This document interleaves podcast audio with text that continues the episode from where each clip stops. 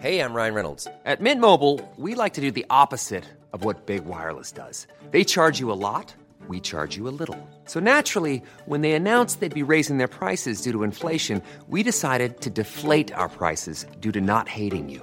That's right. We're cutting the price of Mint Unlimited from $30 a month to just $15 a month. Give it a try at mintmobile.com slash switch. $45 upfront for three months plus taxes and fees. Promo rate for new customers for limited time. Unlimited more than 40 gigabytes per month. Slows. Full terms at mintmobile.com.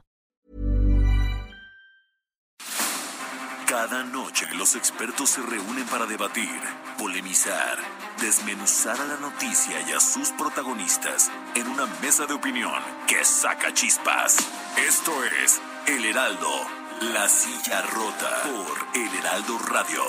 Iniciamos.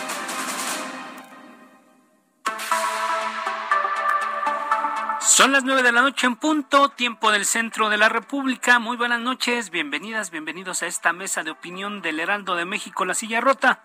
Los saluda su servidor y amigo Alfredo González Castro, con el gusto de cada miércoles, y decirles que estamos transmitiendo desde nuestras instalaciones acá en el sur de la Ciudad de México a través del 98.5 de su frecuencia modulada, con una cobertura en prácticamente toda la República Mexicana y allá en los Estados Unidos, gracias a la cadena de El Heraldo Radio.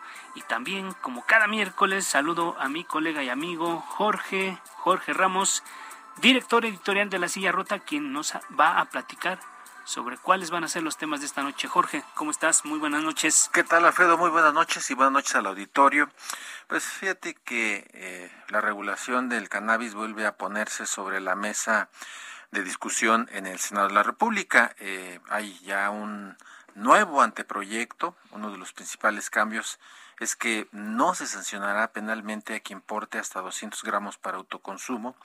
Hay quien considera, no obstante, que se sigue criminalizando a los, a los usuarios. El anteproyecto de dictamen de las Comisiones Unidas de Justicia, Salud y Estudios Legislativos tiene eh, entre sus principales modificaciones que no se sancionará penalmente a quien porte esos, estos, este gramaje, ¿no? Eh, se mantienen, ¿no? Permiso para los usuarios que porten hasta 28 gramos para autoconsumo y en caso de llevar más de, más de 200 gramos y hasta 28 kilogramos, esa persona podría pasar entre 3 y 6 años de prisión y sería sancionada también con una multa que va de los 80 a los 300 días. Eso es lo que dice el anteproyecto, pero eso es lo que dice el anteproyecto. Pues vamos a ver eh, precisamente con, con, dos legisladoras que están muy enteradas y que le han dado seguimiento puntual a este asunto allá en la Cámara Alta.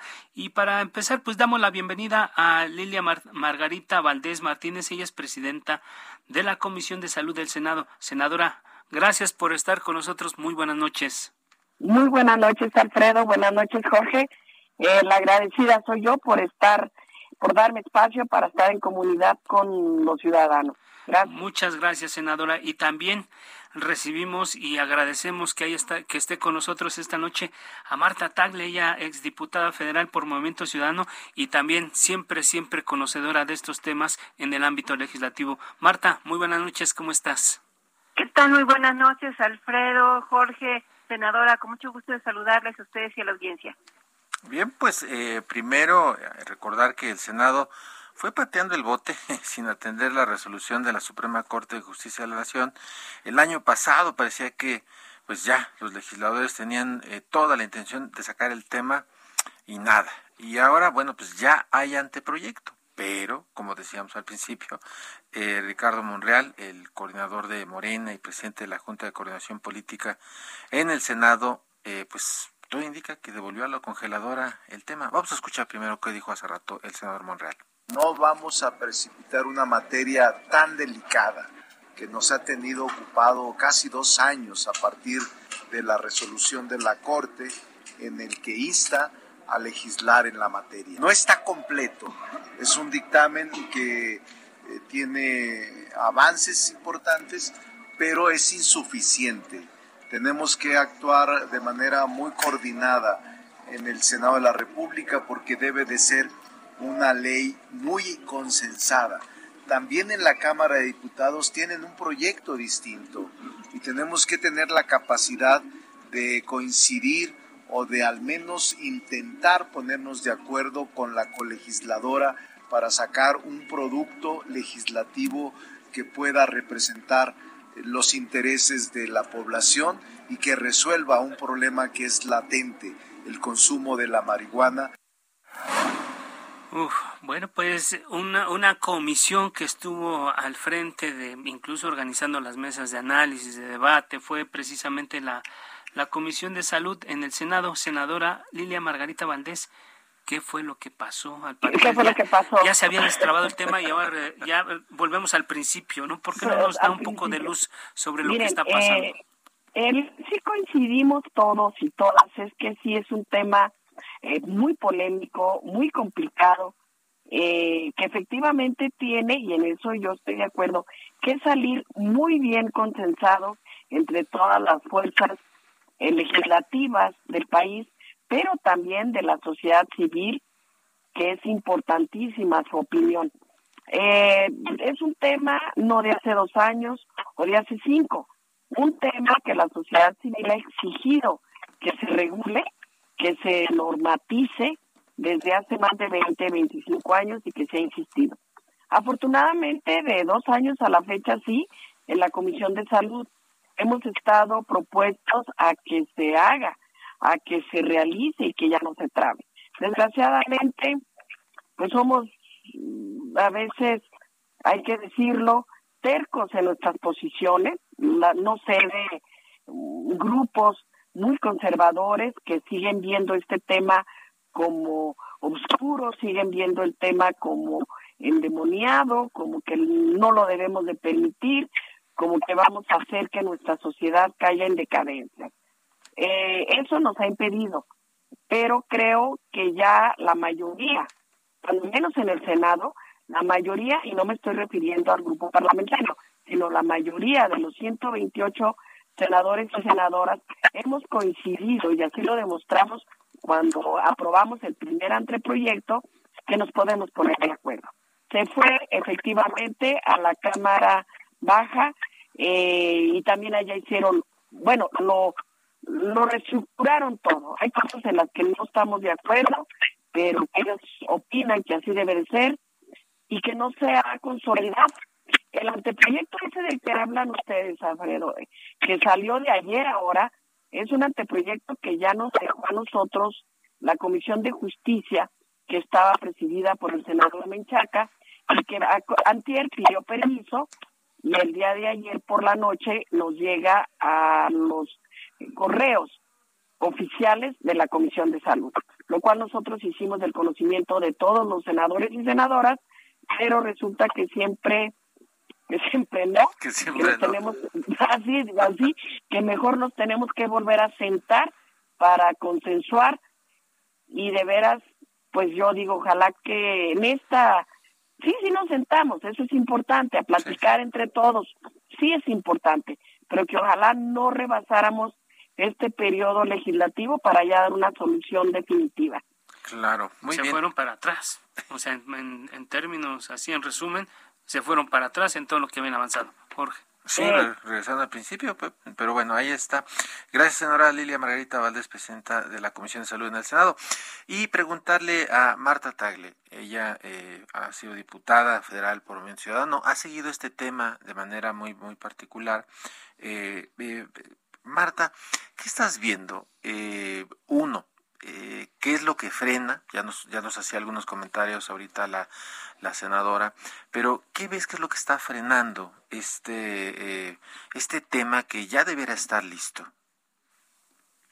Sí, pues yo coincido definitivamente con la senadora en el, en el sentido de que es un tema que no puede salir por consenso. Es decir, por más que se hable de que se tiene que tener el consenso de todas las fuerzas políticas representadas en el Senado de la República, eso no va a ser así porque siempre hay visiones conservadoras incluso en el grupo parlamentario mayoritario y en otros grupos que impiden que este tipo de temas avancen porque están pues eh, eh, eh, sustentados en prejuicios con los que se han venido avanzando y desafortunadamente pues en esta discusión tenemos muchísimos años yo estuve en el Senado de la República y me tocó la discusión en materia eh, del uso medicinal de la cannabis y quedó una regulación tan compleja que siguen siendo las personas, los pacientes, inaccesible este acceso.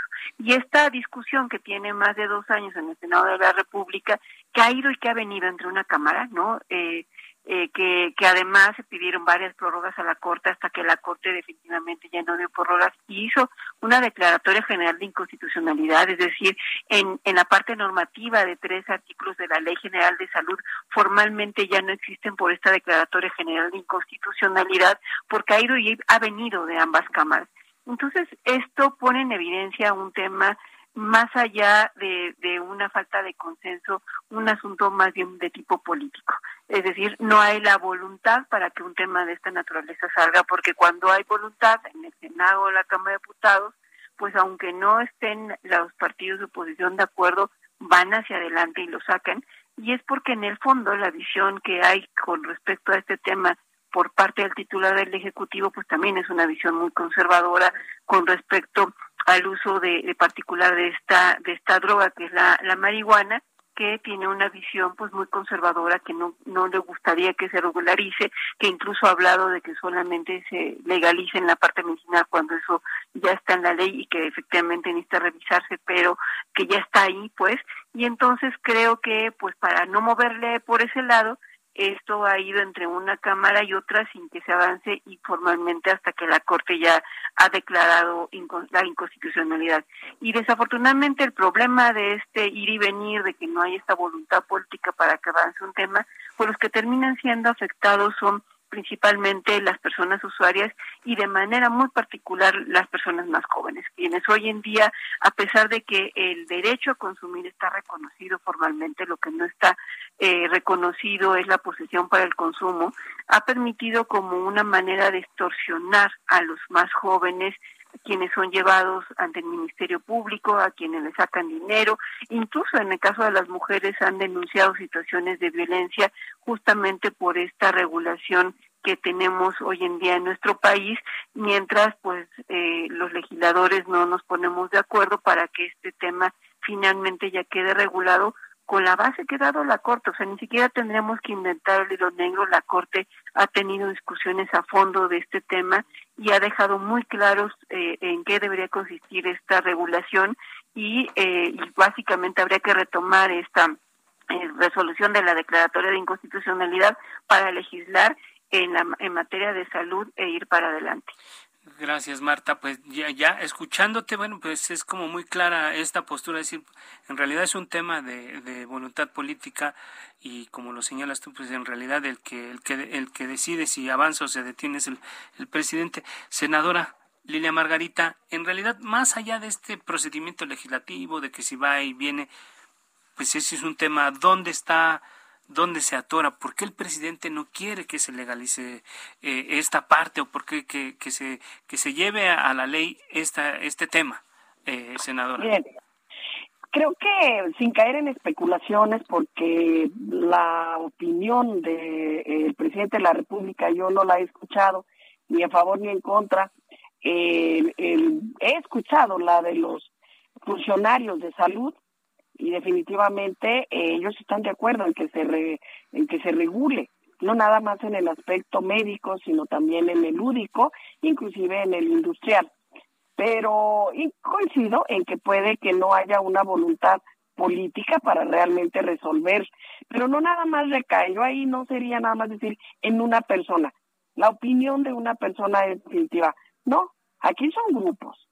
Son grupos de intereses inclusive económicos, inclusive quienes manejan la conciencia de grupos muy grandes en el país. Eh, coincido en que definitivamente hay esta poca regulación nos está dando problemas sociales, no nada más con los jóvenes, parte de la violencia, parte de la insalubridad en que se vive, parte de la pobreza, también está relacionado con este problema. Por eso, eh, quienes estamos ahorita al frente de legislar, no del Ejecutivo, sino de legislar, estamos convencidos de que se debe de hacer. Coincido con, con la diputada en el sentido de que dentro de las mismas fuerzas mayoritarias de Morena, para decirlo de algún modo, hay personas que se oponen a que esto se regularice, pero eso no es definitivo. Para eso hemos, y así han sido las votaciones, dentro y fuera del grupo de Morena, en el Senado y quien tiene eh, la libertad de, de votar en contra o de abstenerse lo hace. Eh, yo concluyo esta intervención diciendo que no dependemos de la opinión de una persona. Es un país donde tenemos una cultura tan diversa, una forma tan diferente en ver la vida y la conciencia de las personas que también no es tan fácil decir, bueno, sí, también en eso veo, somos un grupo mayoritaria, mayoritario, pero no queremos caer en el autoritarismo, en las prohibiciones o en un momento dado en obligar a nadie a hacer lo que no quiere. Claro, senadora. Ahora, escuchándolas a las dos, eh, pareciera que hay bastante consenso, porque eh, si uno ve eh, a otras fuerzas políticas que están muy, digamos, dispuestas pues a avanzar en, en este terreno, eh, el, vemos el discurso del presidente todo el tiempo hablando de que los conservadores son los que se oponen a distintas cosas y pareciera entonces que ese ente eh, de conservadores es lo que lo que lo que estaría eh, frenando. Podríamos ponerle nombre y apellido Marta Tagle a aquellos que están deteniendo esta discusión pues mira, yo yo digo, yo vuelvo a insistir en que aunque todos los diputados y, senadores tienen la capacidad de, con su voto definir qué se aprueba y qué no se aprueba, hay acuerdos políticos que hacen que las cosas avancen. Ha habido temas en los que no ha habido un consenso eh, de, todas las fuerzas políticas y sin embargo se han avanzado digo, incluso reformas constitucionales que se dieron justamente porque hubo acuerdos políticos para que eso sucediera y avanzara.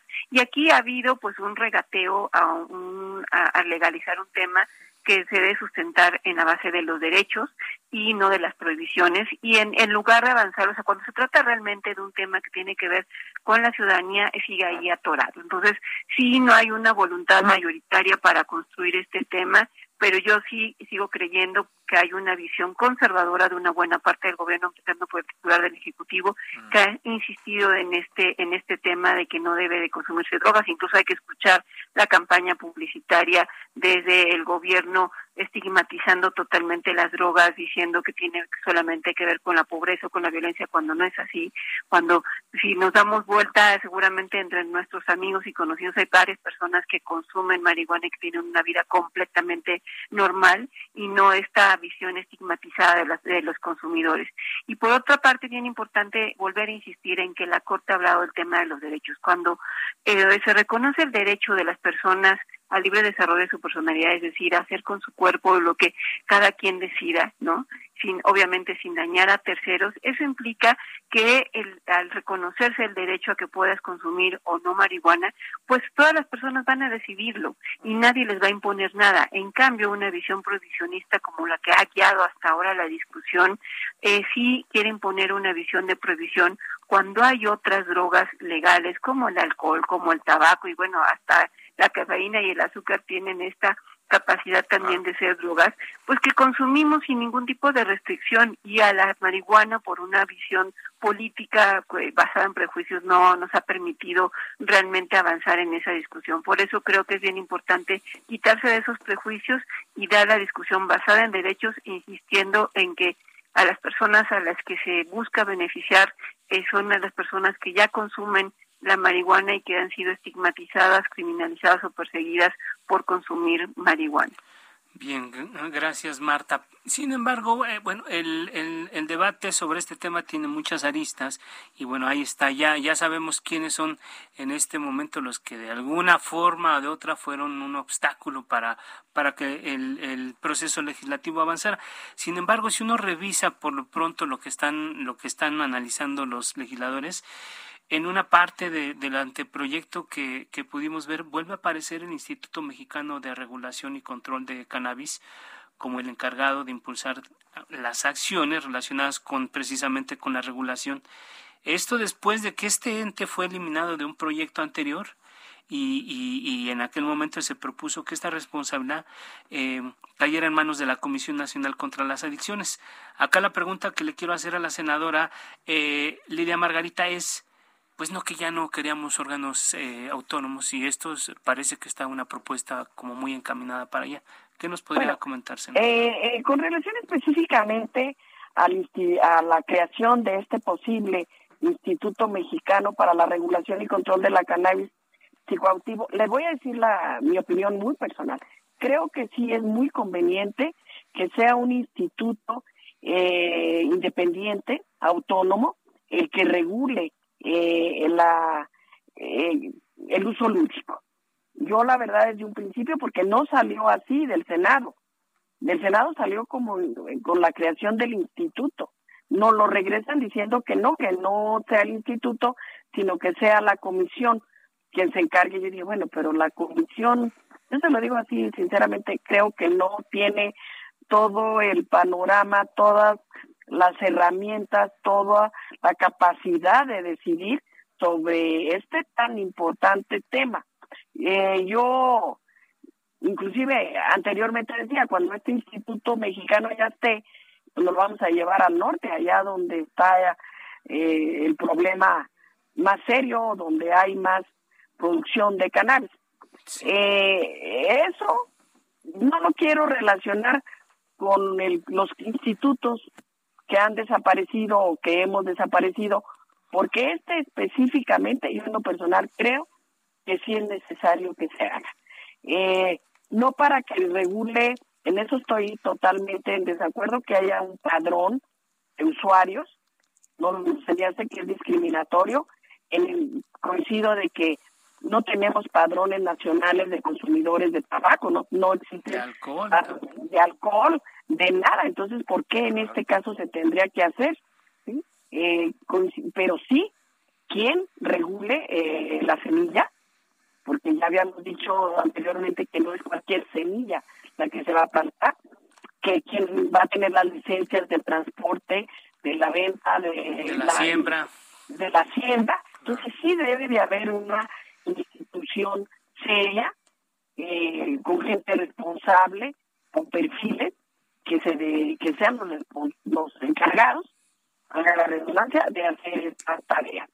Coincido, para que vean que sí mucha coincidencia, en la campaña que está ahorita contra las drogas o por la vida o como se llame, sí se me hace a mí muy drástica.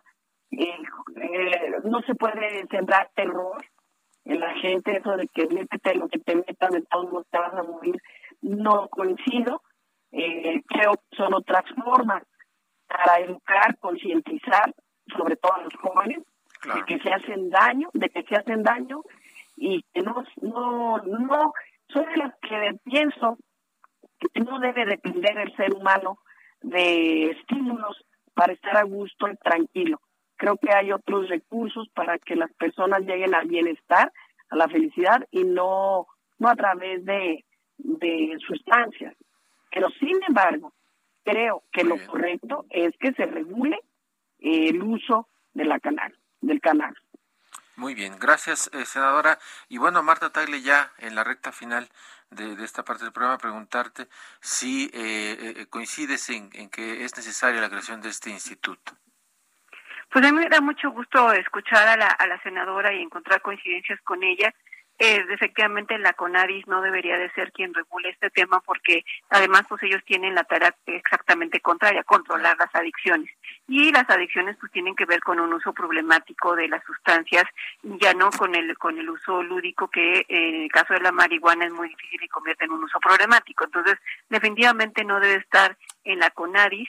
Eh, y con respecto al, al instituto, puede o no puede hacerse, me parece que eh, sobre todo para el tema de no generar burocracias, no necesariamente se requeriría, porque me imaginemos, por ejemplo, qué se tiene que hacer para producir el mezcal, ¿no? O sea, ¿quién es el encargado de, de, ver que se, de que realmente el, el, el, agave cumpla con el, las, eh, las características de origen, eh, que se siembre, que haya toda la, la, regulación al respecto, pues igual debería de ser con, con la marihuana. Y, en el caso, por ejemplo, de las asociaciones eh, de clubes canábicos, pues quiénes son los que regulan el registro de cualquier otro tipo de asociación civil. Así debería de ser. O sea, creo que, que no tendríamos por qué darle otro estatus. La prohibición clarísima que debe haber es, por ejemplo, con mayores de edad. Eh, tiene que ser a partir de los mayores de edad y quedar totalmente prohibido para menores de edad. Muy bien. Pues Llegamos al final de este espacio. Despedimos a la senadora Lilia Margarita Valdés. Gracias, senadora. Y también a Marta Tagle, siempre, siempre por, por, por, atender nuestra llamada y darnos luz sobre lo que está ocurriendo, sobre todo en estos, en estos debates, en estos temas que le atañen a mucha gente y que tienen que ver con cuestiones de salud pública. Vamos a hacer un corte. Gracias a nuestras invitadas, Jorge, y regresamos.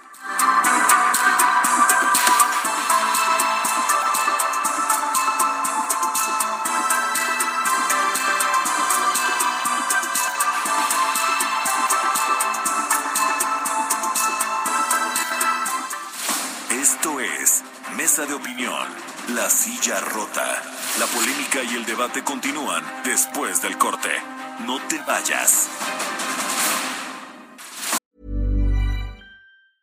A lot can happen in the next three years. Like a chatbot may be your new best friend. But what won't change? Needing health insurance. United Healthcare Tri Term Medical Plans are available for these changing times Underwritten by Golden Rule Insurance Company, they offer budget-friendly, flexible coverage for people who are in between jobs or missed open enrollment. The plans last nearly three years in some states, with access to a nationwide network of doctors and hospitals. So for whatever tomorrow brings, United Healthcare Tri-Term Medical Plans may be for you. Learn more at uh1.com.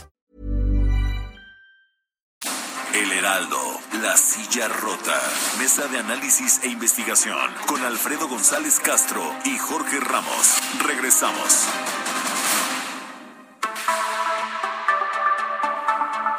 Son las nueve de la noche con 30 minutos, hora del centro de la República. Le reiteramos que estamos transmitiendo totalmente en vivo por el 98.5 de su frecuencia modulada con un alcance en prácticamente la totalidad de la República Mexicana y también allá en el sur de los Estados Unidos. Gracias a la cadena del Heraldo Radio. Jorge, amigos del auditorio, estamos de regreso en esta segunda parte del programa de esta mesa de análisis de opinión, un tema polémico, siempre polémico, el, la, la legalización del consumo de la marihuana, el cannabis allá en el Congreso de la Unión. Lo dejamos ahí, el tema con dos voces importantes, la presidenta de la Comisión de Salud de la Cámara de Diputados, del Senado, perdón, y una experta en estos temas legislativos, Marta Tagle.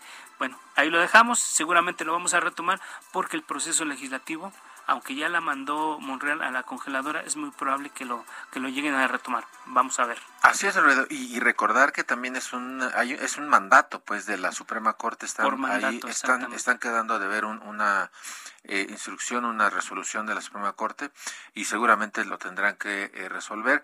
Eh, escuchamos dos voces de Morena, la senadora y, y de Movimiento Ciudadano y, y, fíjate lo curioso vimos muchas coincidencias en ellas dos, ¿no?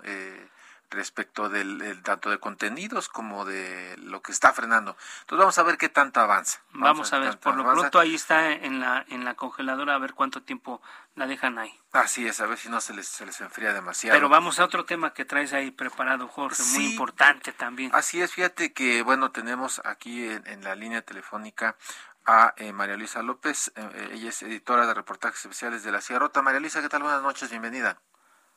¿Qué tal? Buenas noches. Jorge, Alfredo, un saludo a los radioescuchas. Gracias. Gracias. También está con nosotros Ingrid Sánchez, ella es reportera de, de La Silla Rota. Ingrid. Hola, ¿qué tal? Buenas noches. Muchas gracias por la invitación, Jorge, Alfredo y a toda la audiencia. Bienvenida. Y está también con nosotros Marco Antonio Martínez, reportero también de La Silla Rota. Marco Antonio, ¿cómo estás? Buenas noches. ¿Qué tal? Buenas noches, auditorio. María Luisa, Ingrid, Jorge y Alfredo, los saludo. Pues bienvenidos. Fíjate, Alfredo, que eh, ellos tres han estado revisando en las últimas semanas eh, qué pasó con la promesa del rescate de los cuerpos de los 65 mineros fallecidos el 19 de febrero de 2006 en la mina Pasta de Conchos.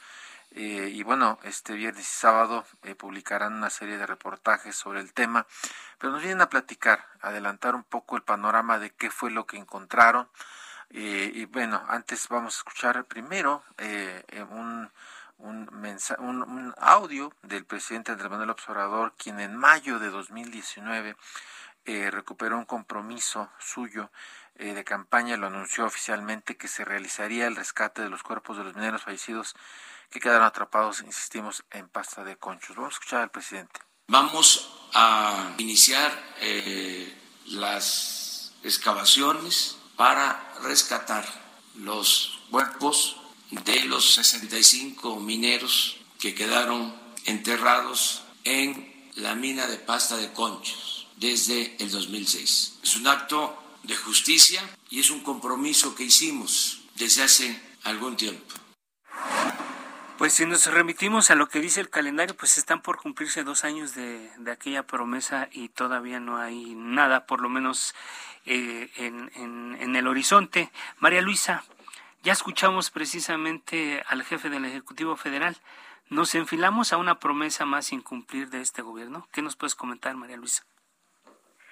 Pues sí, Jorge Alfredo, eh, de acuerdo con esta investigación que iniciamos ya hace varias semanas en, en, la silla rota y que daremos a conocer en dos partes este próximo viernes 18 y sábado 19 de febrero, eh, pues sí, es muy probable que este sexenio termine, es una gran probabilidad que termine sin que se cubra la gran deuda con los familiares y viudas de pasta de conchos, ¿no? Que es el rescate de los cuerpos de los 63 mineros que quedaron atrapados en la mina de Santa Rosita, Coahuila, en 2016. En efecto, fue promesa de campaña y compromiso del gobierno del presidente Andrés Manuel López Obrador, pero los retrasos institucionales para llevarlo a cabo han sido la constante en lo que va de este sexenio, ¿no? Bajo un argumento de trabajo intenso para saber si era viable.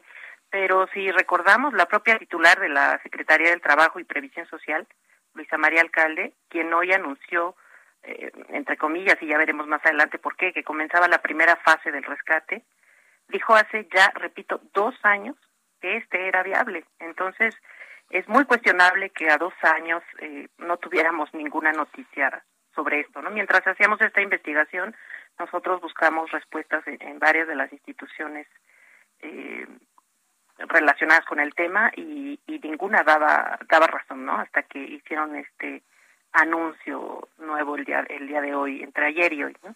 Pero el hecho, el hecho concreto es que familiares y viudas ven pasar un año más, ya suman 16 años en el rescate de los cuerpos de los mineros. Así es. Y bueno, justamente eh, ahorita referías tú, eh, María Luisa, eh, esta declaración de, de Luisa María, vaya, pero al revés, Luisa María Alcalde, la secretaria del Trabajo, eh, quien el 19 de febrero del 2020 había informado sobre algunas conclusiones preliminares de expertos nacionales e internacionales. Vamos a escuchar qué dijo. El grupo de expertos nacionales e internacionales emitieron las siguientes consideraciones. Número uno, que se considera por unanimidad como teórica y técnicamente viable la intención del Gobierno de México de iniciar el proceso de rescate. Número dos, el desarrollo de nuevos inclinados de acceso sería probablemente el método más adecuado. Y número tres, que era imprescindible que el Gobierno de México realizara todas las pruebas preliminares sobre el terreno para poder con precisión el estatus actual. Marco, ¿qué ha pasado? Todo quedó en pausa, están trabajando las autoridades para concretar lo que ya describía la funcionaria. ¿Cuánto tiempo llevaría de iniciarse en este gobierno? Eh, bueno, eh, Alfredo, pues les voy a comentar que en efecto han pasado dos años y nueve meses, pues desde, la, desde que se hizo la promesa presidencial del rescate. Eh, la dependencia que se encargará de estos trabajos en la mina, pues será la Comisión Federal de Electricidad, hay que recordar que ha habido tres fechas para iniciar, en febrero de 2020, octubre de 2021, eh, ambas pospuestas y bueno, ahora en este mes en que ya está la maquinaria allá, de acuerdo con la Secretaría del Trabajo, aunque un cronograma muestra que será hasta marzo cuando realmente pues empiecen ya a hacer los, los trabajos, ¿no? Y algunos estudios de la comisión prevén que podrían tardarse hasta tres años. Entonces, eh, también ya ha habido ahí el trabajo de reparación, la Secretaría de Gobernación dentro del proceso ya entregó a familiares de los 65 mineros un total de 240 cheques, aún quedan pendientes cuatro. Y también está la entrega a familias de 34 proyectos de vivienda, algunos son para comprar una nueva y otras para que la remodelen, la suya, y faltan 31. Lo que no se vislumbra en este momento es que haya un acuerdo para que haya una solución amistosa entre familiares de los mineros y el gobierno de México para evitar que el caso pues vaya a la Corte Interamericana de Derechos Humanos. Esa es la situación actual. Otro más. Otro problema más, así es. Y fíjate que, Alfredo Auditorio, eh, para este trabajo eh, pudimos hablar con Alejandro Salafranca Vázquez. Él es titular de la Unidad de Trabajo Digno de la Secretaría del Trabajo. Eh, y bueno, él habla en, en, este, en esta entrevista de los probables plazos para el rescate de los cuerpos. Así lo comentó, vamos a escuchar si las lumbreras llegan al punto adecuado en 14 meses, en 14 meses ya van a estar las lumbreras en dos puntos donde eh, según las bitácoras había muchos hombres aquel día, por tanto se podría esperar que dentro de 15 meses se, se esté en posición de empezar esta fase más fina y delicada de la búsqueda de los, de los restos. Esto es a través de las lumbreras a través de las lumbreras, dice, dice el servidor público, ¿y crees, eh, Ingrid, que se va a cumplir con esta, con esta meta para recuperar los cuerpos? Eh, sí, pues en realidad sí es un tema muy complejo, eh, por lo que hemos estado investigando es muy probable que no, y, y, estamos partiendo también de los hechos, ¿no?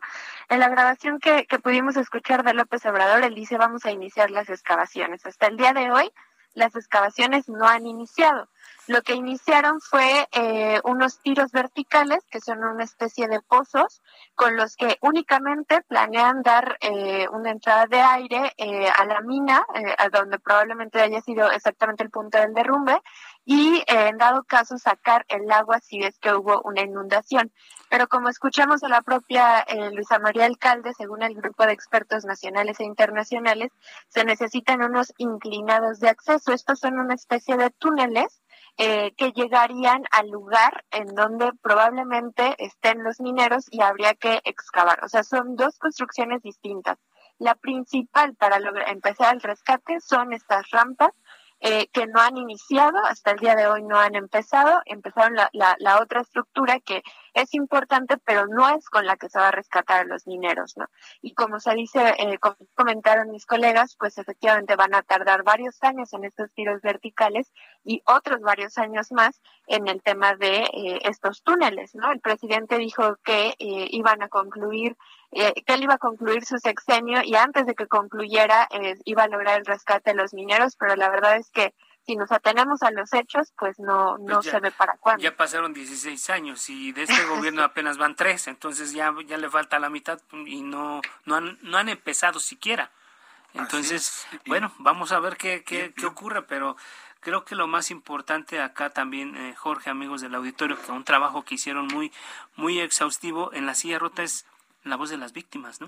bueno, o de los familiares de las víctimas. Tenían preparado por ahí un, un primer audio. Así es, fíjate que eh, bueno, a partir de, lo que comenta tanto María Luisa, Ingrid, eh, Marco Antonio, volvemos otra vez al punto de las voluntades políticas, ¿no? Eh, pero bueno, vamos a dar paso a testimonios de familias de víctimas. Esta es la, la voz de Elvira. Vamos a escuchar. Federal eh, se encarga del rescate. Eh, gobernación, este, en cuanto a las indemnizaciones, lo que es um, CONAVI para lo de vivienda, SEDATU para lo del memorial y obras de infraestructura. Pero ahí pues no se nos ha comentado absolutamente nada. De indemnizaciones no están concluidas, como se había también comentado todavía falta de indemnizar a familias. En de viviendas se había dicho que en diciembre del año pasado se iban a entregar viviendas y es fecha que hasta ahorita no se ha entregado nada. Uy, pues se siguen, se siguen acumulando las deudas, sobre todo con las familias de las, de las víctimas, y conforme el pase el tiempo, pues va a ser más, más lo que va a deber, va a quedar a deber el gobierno. Así es, y fíjate, aquí vamos a escuchar ahora el testimonio de Silvia Martínez, ella es hermana de Eduardo Martínez. ¿Quién cumpla? Que me dé los restos de mi hermano, que se haga justicia. ¿Quién cumpla lo que prometió cuando vino hace tres años aquí? Que cumpla, dice. Que cumpla. que cumpla, que cumpla lo que dicen, porque si es, es, es, es un compromiso, ya lo decían, es un compromiso de campaña y de gobierno y de una secretaría y de otra secretaría y ahí están, se van acumulando también las promesas. Así es, y bueno, aquí vamos a hacer un fragmento también de lo que nos dijo doña Trini decía en aquel entonces, cuando empezamos a, a luchar porque se rescataban, pues sí, los gobiernos nos, nos, nos, nos cerraron las puertas, definitivamente. Cuando este nos dijo que sí, este nuevo gobierno de ahora, nos dijo que tuve una luz dentro de todas las dificultades que habíamos pasado, pero ya, ya pasado un rato ya, pues él llegará a concluir su, gobierno y que seguirá, pues vamos a seguir en lo de que no hay, que no hay, que no hay, que se haga caso.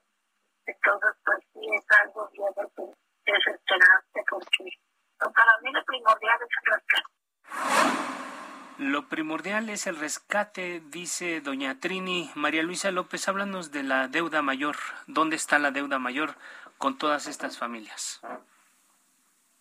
Pues justamente ahí, ¿no? tras escuchar estos testimonios, eh, pues poco que añadir. Hay que recordar que tras analizar las pruebas en febrero de 2018, eh, la Comisión Interamericana de Derechos Humanos, hasta donde las familias llevaron el caso, dio la razón a las mismas y, señaló enfático la comisión que no se habían determinado las causas de la explosión en pasta de conchos, algo que ya muchos ni mencionan, eh, tampoco la presunta responsabilidad de servidores públicos y por supuesto la gran deuda, que no se habían recuperado los cuerpos de los trabajadores mineros, ¿no? Además de que al tratarse de un delito perseguible de oficio, es el Estado quien tiene el deber de impulsar el proceso. Entonces, lo único que queda preguntarnos es qué ha cambiado en el gobierno de Andrés Manuel López Obrador en relación con estos puntos, ¿no? Imaginen despertar todos los días con la única certeza de no haber recuperado el cuerpo de tu hermano, de tu esposo, de tu familiar, solo tener esa certeza, que lleva 16 años atrapado bajo los escombros de un derrumbe en una mina a la que solo fue a trabajar. Claro. Eh, Marco Antonio, tú estuviste hace un par de años por allá eh, para también hacer un reportaje. ¿Qué encontraste entonces y, a qué atribuyes que eh, gobiernos eh, de distinto color, un panista, el de Felipe Calderón, un priista, el de Enrique Peña Nieto, y ahora este de Morena, de, de Andrés Manuel Observador, eh, sigan sin cumplir con esto que enlistaba justamente Mario Luisa López. Sí, bueno, eh, fíjate que cuando yo estuve con ellos tuve la oportunidad de hablar con varias de las llamadas viudas y pues obviamente estaban muy indignadas este primero con el gobierno de Felipe Calderón bueno el de, el de Vicente Fox que fue eh, cuando ocurrió fue con el de Calderón que pues no hizo gran cosa y después con el de Peña Nieto. Pero eh, pues, eh, recordarán que también los trabajadores se quejaban de las condiciones de inseguridad, de condiciones también muy precarias, bajos sueldos, eh, en una región que es rica en carbón, pero donde pues se abren minas eh, de una manera muy fácil, eh, porque el carbón está eh, muy asequible, y entonces eso hace que no se cumplan las medidas de seguridad.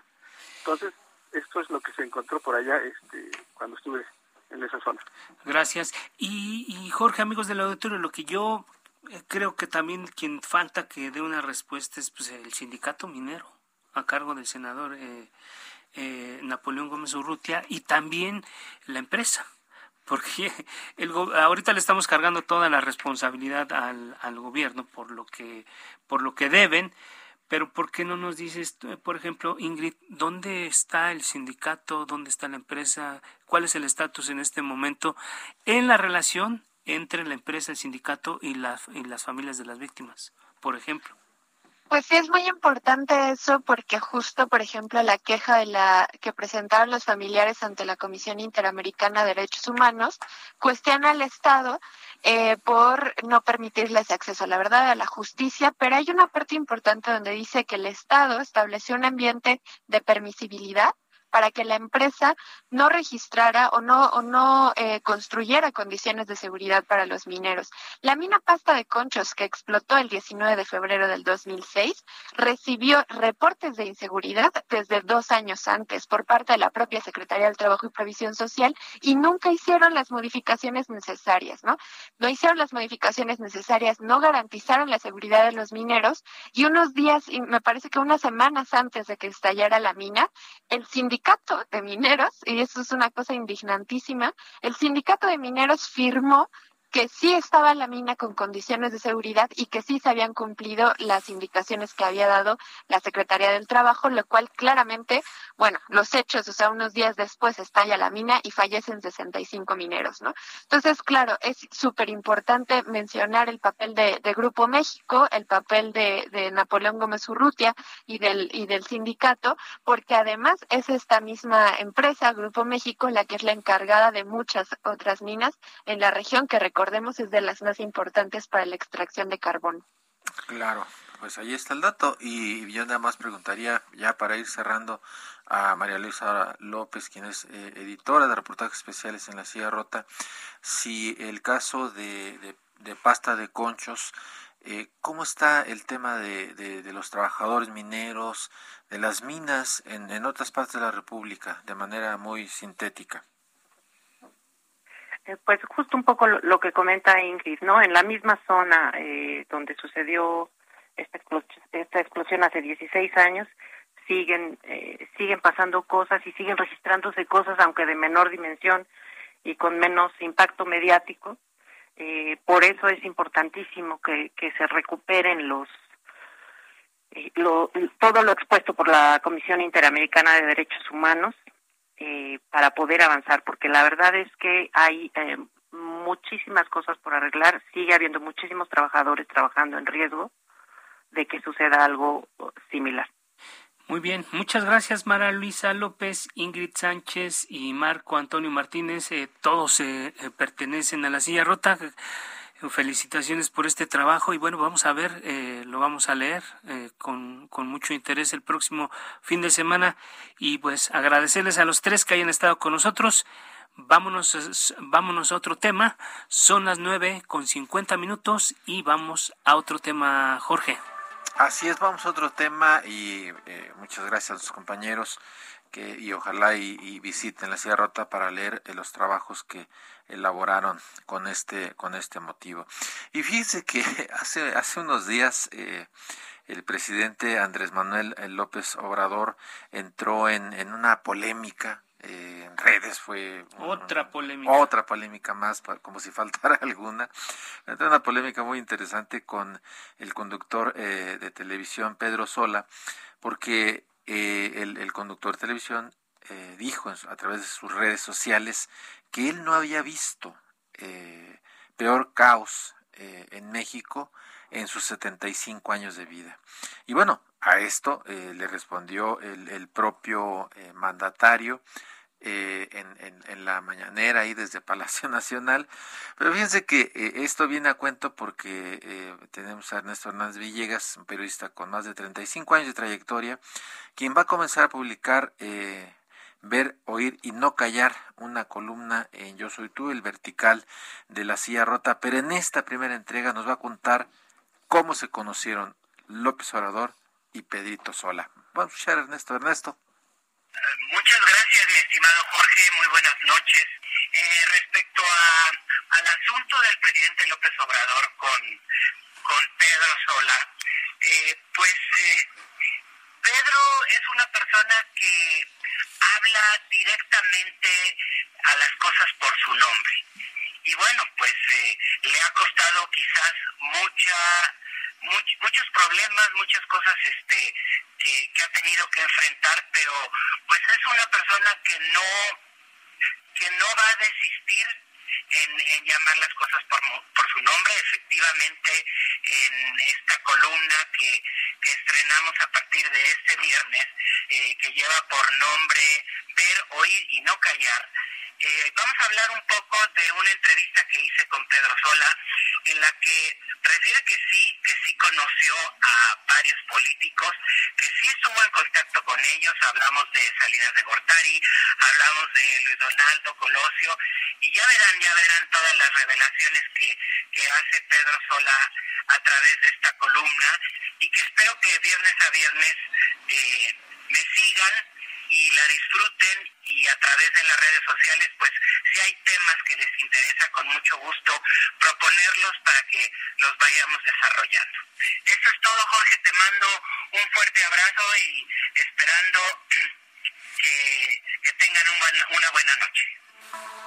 Ahí está, Jorge, pues suena interesante ver digamos que otra cara de la de la política desde otro ángulo, pero bueno, ahí Así está. es, ya lo leeremos. Y, la verdad es que mira, ya, yo ya leí la columna, no, se las adelanto, no quiero spoilear a nadie, ¿verdad? pero este, pues va a contar cómo conoció este Pedro Sola al Pues ahí- Oxorador. ahí lo dejaste.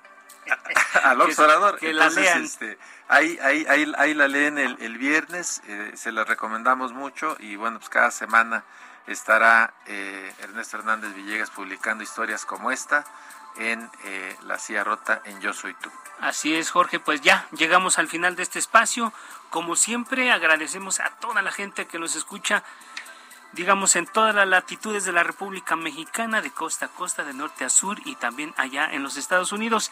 Y a quienes hacen posible este espacio, Isaías Robles en la información, Ángel Arellano en la producción con el apoyo de Gina Monroy, Emanuel Bárcenas en los controles técnicos, Gustavo Martínez en la ingeniería. Los esperamos el próximo martes en la mesa de opinión a fuego lento y el miércoles nuevamente en esta coproducción. Jorge, nos vamos. Muy buenas noches. Así es, quédense con Vigilio Pasotti en Heraldo Capital. No se les olvide ser felices. Usen cubrebocas. La pandemia todavía sigue. Buenas noches.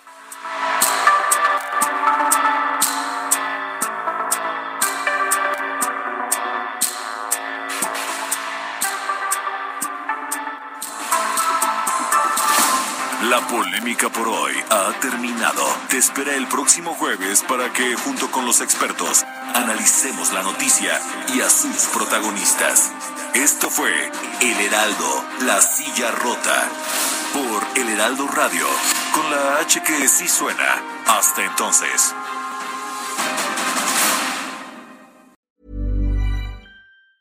Planning for your next trip? Elevate your travel style with Quince. Quince has all the jet setting essentials you'll want for your next getaway, like European linen, premium luggage options, buttery soft Italian leather bags, and so much more. And is all priced at 50 to 80% less than similar brands. Plus, Quince only works with factories that use safe and ethical manufacturing practices.